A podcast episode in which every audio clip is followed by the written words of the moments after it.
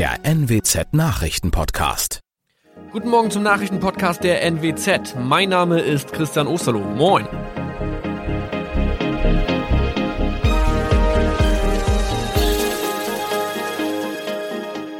Und das sind unsere regionalen Nachrichten am Morgen. Die Grünen wollen Moorstraße in Oldenburg umbenennen. Viereinhalb Jahre Gefängnis für Falschgoldhandel. Und Landkreis Kloppenburg meldet ersten Omikron-Fall. Der Name Moorstraße könnte laut den Oldenburger Grünen rassistisch aufgefasst werden. Deshalb fordern diese eine Umbenennung. Die Straße wurde allerdings nach Hermann Moor benannt, einem der ersten Siedler in der Gegend. Um Missverständnisse auszuschließen, beantragen die Grünen eine Änderung in Hermann Moor Straße. Dann müssten alle Anwohner ihre neue Adresse in ihren Pässen angleichen. Außerdem müssten Polizei, Feuerwehr, Rettungsdienste und Anbieter von Navigationssystemen informiert werden. Die Stadtverwaltung schlug vor, ein Zusatzschild mit Informationen zur Person Hermann Mohr anzubringen. So könne man alle Irritationen beseitigen.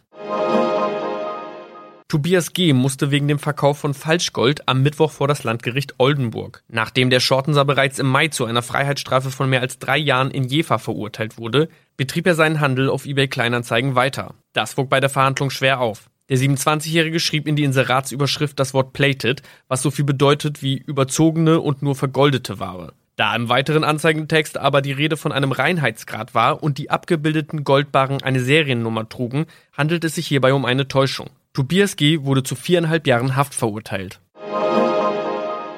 Ein weiterer Fall der neuen Omikron-Variante ist am Mittwoch im Nordwesten bekannt geworden. Der Kreis Kloppenburg bestätigt, dass eine Frau bei ihrer Rückreise aus Südafrika am Hamburger Flughafen positiv getestet wurde. Sie befindet sich weiterhin in Hamburg in Quarantäne. Da die Frau im Landkreis Kloppenburg lebt, sei auch das Gesundheitsamt Kloppenburg für diesen Fall zuständig. Zuvor gab es bereits bestätigte Omikron-Fälle in der Wesermarsch und im Kreis Leer. Das waren unsere Nachrichten aus der Region. Weitere aktuelle News aus dem Nordwesten finden Sie wie immer auf NWZ Online. Und Aktuelles aus Deutschland und der Welt hören Sie jetzt von unseren Kollegen aus Berlin. Vielen Dank und schönen guten Morgen. Ich bin Maja Däne und das sind heute unsere Themen aus Deutschland und der Welt. Tag der Entscheidung. Bund und Länder beraten über weiteres Vorgehen in der Corona-Pandemie. Lockdown oder Lockerungen, Umgang mit Corona-Beschränkungen in anderen Ländern. Und erst Schnee, dann Frost. Extremes Winterwetter sorgt weiterhin für Probleme.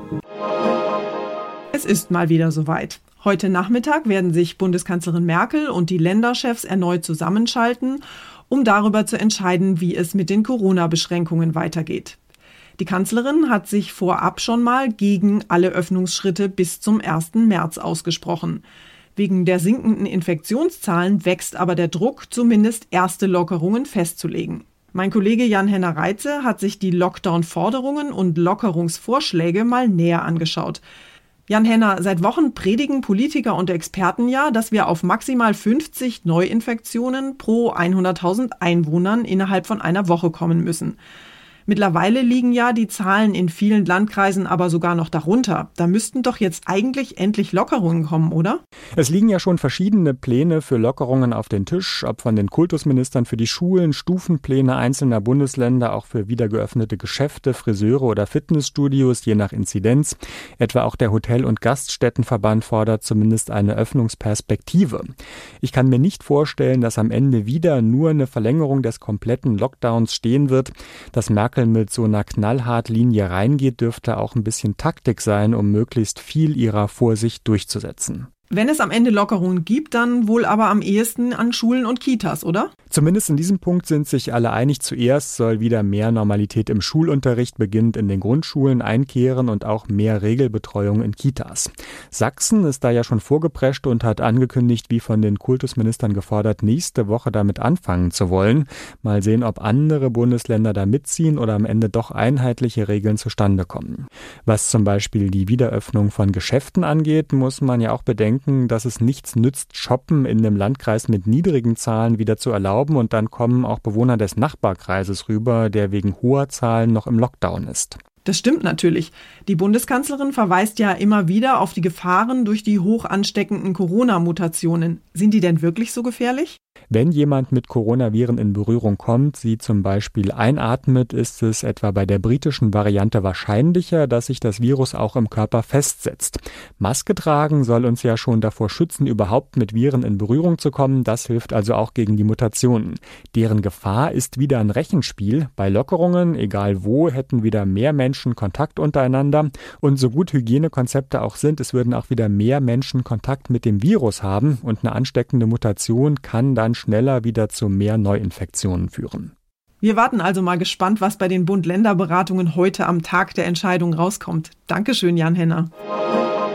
Tja, und während wir hier in Deutschland noch im Lockdown sitzen und über Lockerungen diskutieren, sind die anderswo inzwischen schon eingeführt. Wir haben unsere Korrespondenten in Israel, Portugal und Irland mal gefragt, was die Lockerungen dort bewirkt haben und ob sie vielleicht nicht doch zu früh gekommen sind.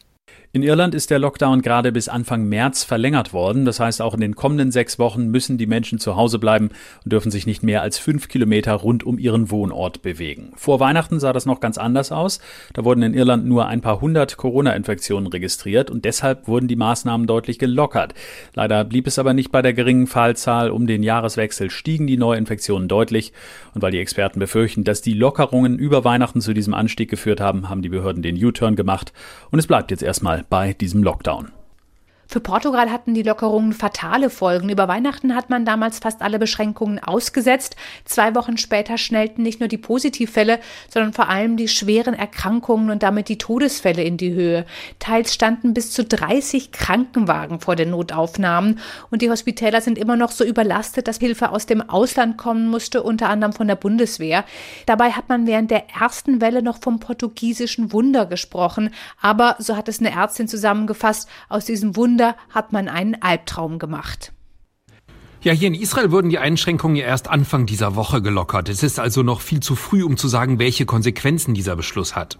Doch schon jetzt waren die meisten Experten davor, dass das Land schon bald dazu gezwungen sein wird, einen vierten Lockdown zu verhängen und dazu noch einen, der viel schärfer sein wird als die beiden vorherigen. Denn Israel beendete den Lockdown, obwohl die Zahl der Neuinfektionen höher war als zu Beginn des Lockdowns vor anderthalb Monaten. Das, weil sich neue Varianten unter Jugendlichen und Kindern ausbreiten, die nicht geimpft werden. So ist fraglich, wie lange die vorsichtige Öffnung Öffnung Israels andauern wird. Das extreme Winterwetter mit Schnee und Eis hat große Teile Deutschlands weiterhin fest im Griff. Auf Straßen und Schienen herrscht vielerorts immer noch Chaos und Stillstand.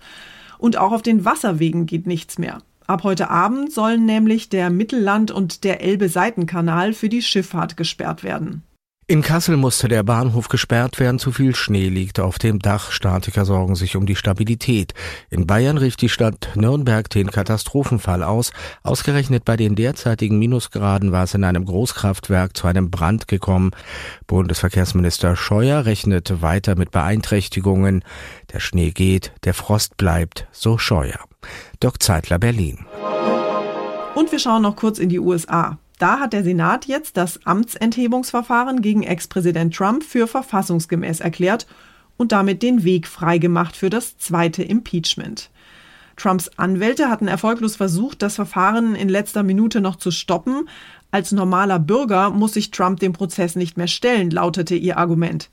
Die Demokraten sehen das allerdings anders. Sie werfen Trump vor, seine Anhänger beim Sturm auf das Kapitol Anfang Januar zum Aufruhr angestiftet zu haben. Trump geht als erster Präsident, der sich gleich zweimal einem solchen Verfahren stellen muss, in die Geschichte ein. Persönlich anwesend ist er nicht, lässt sich von Anwälten vertreten. Die Demokraten hatten gehofft, Trump zur Aussage unter Eid bewegen zu können, was der aber auf Anraten seiner Verteidiger ablehnte. Laut aktuellen Umfragen meinen beinahe zwei Drittel der Amerikaner, dass Trump zumindest eine Mitschuld an den Kapitolkrawallen trägt. Für eine Verurteilung spricht sich demnach immerhin noch knapp die Hälfte der Amerikaner aus. Aufgrund der Sitzverteilung im Senat dürfte es dazu aber kaum kommen. Sören USA. Unser Tipp des Tages heute für alle, deren Smartphone-Akku bei den eisigen Temperaturen da draußen manchmal schwächelt. Das Winterwetter setzt ja derzeit nicht nur uns Menschen zu, sondern auch unserer Technik. Wer länger draußen unterwegs ist, stellt fest, dass der Handy-Akku blitzschnell leer ist. Wir haben den Computertechnik-Experten Steffen Herget deshalb mal gefragt, warum technischen Geräten bei Kälte eigentlich schneller der Saft ausgeht und wie wir unser Smartphone vor Schäden im Winter schützen können. Wenn ich mit voll aufgeladenem Handy zu einem Schneespaziergang losziehe, dann macht der Akku schon nach kurzer Zeit schlapp. Woran liegt das denn? Also das liegt daran, dass die elektrochemischen Prozesse, die im Akku stattfinden, bei Kälte verlangsamt werden. Dadurch steigt der Innenwiderstand und der Strom fließt eben schlechter. Aha. Und was kann ich tun, damit der Akku ein bisschen länger hält? Am besten ist, dass man sie gar nicht erst so richtig kalt werden lässt, also schön warm einpacken, vielleicht nah am Körper halten und einfach nicht so viel Strom verbrauchen. Schadet die extreme Kälte eigentlich auch der generellen Lebensdauer von Akkus oder ist der Energieverlust nur vorübergehend?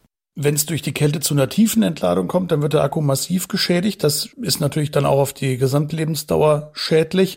Sonst, wenn man den nicht so stark beansprucht, dann geht das schon. Aber die, also die Akkus haben halt generell so eine Temperaturspanne so von, sagen wir mal, 10 bis 20, 25 Grad, wo sie optimal funktionieren und auch am längsten halten. In den letzten Tagen hat es ja nonstop geschneit. Da wird so ein Handy ja auch mal feucht. Was mache ich denn da am besten? Am besten ist das Gerät in einer Hülle transportieren, vielleicht sogar eine wasserdichte Hülle. Und wenn es feucht geworden ist, langsam auftauen und am besten ausschalten. Okay, das Handy kann ich ja unterwegs zur Not auch mal in die Jackentasche stecken, um es zu schützen. Aber was mache ich mit Geräten wie Smartwatches, Fitnesstrackern und Kopfhörern? Also Geräte, die am Handgelenk getragen werden, kann man natürlich super unter den Ärmel vom Pulli oder von der Jacke verpacken. Kopfhörer unter eine Mütze oder halt vielleicht auch einfach mal ohne rausgehen. Also am besten sich selbst und das Handy warm einpacken. Dankeschön, Steffen Herget. Und zum Schluss wird's bei uns tierisch. Kolumbien kämpft nämlich derzeit mit einer Nilpferdschwemme und die Behörden denken jetzt darüber nach, Langzeitverhütungsmittel für die Dickhäuter einzusetzen. Die vermehrungsfreudigen Tiere sind übrigens nicht nur irgendwelche dahergelaufenen Hippos, sondern eine Hinterlassenschaft des berüchtigten Drogenbarons Pablo Escobar. Der hatte sich für seine Hacienda vor Jahren vier afrikanische Flusspferde gekauft. Nachdem Escobar 1993 von Sicherheitsbehörden erschossen worden war, verfiel seine Hacienda allmählich und die Nilpferde zogen sich in die umliegenden Wälder zurück und pflanzten sich dort ungestört fort. Inzwischen streifen zwischen 65 und 80 Tiere durch die Region. Das Problem? Die Hippos zerstören Felder, bringen das Ökosystem aus dem Gleichgewicht und die Anwohner in Gefahr. Kolumbianische und mexikanische Forscher hatten in einer Studie kürzlich deshalb empfohlen, die Tiere zu töten. Aber das will die zuständige Umweltagentur erstmal nicht zulassen. Das war's von mir für heute. Ich bin Maja Däne und wünsche Ihnen allen einen entspannten Tag. Tschüss und bis morgen.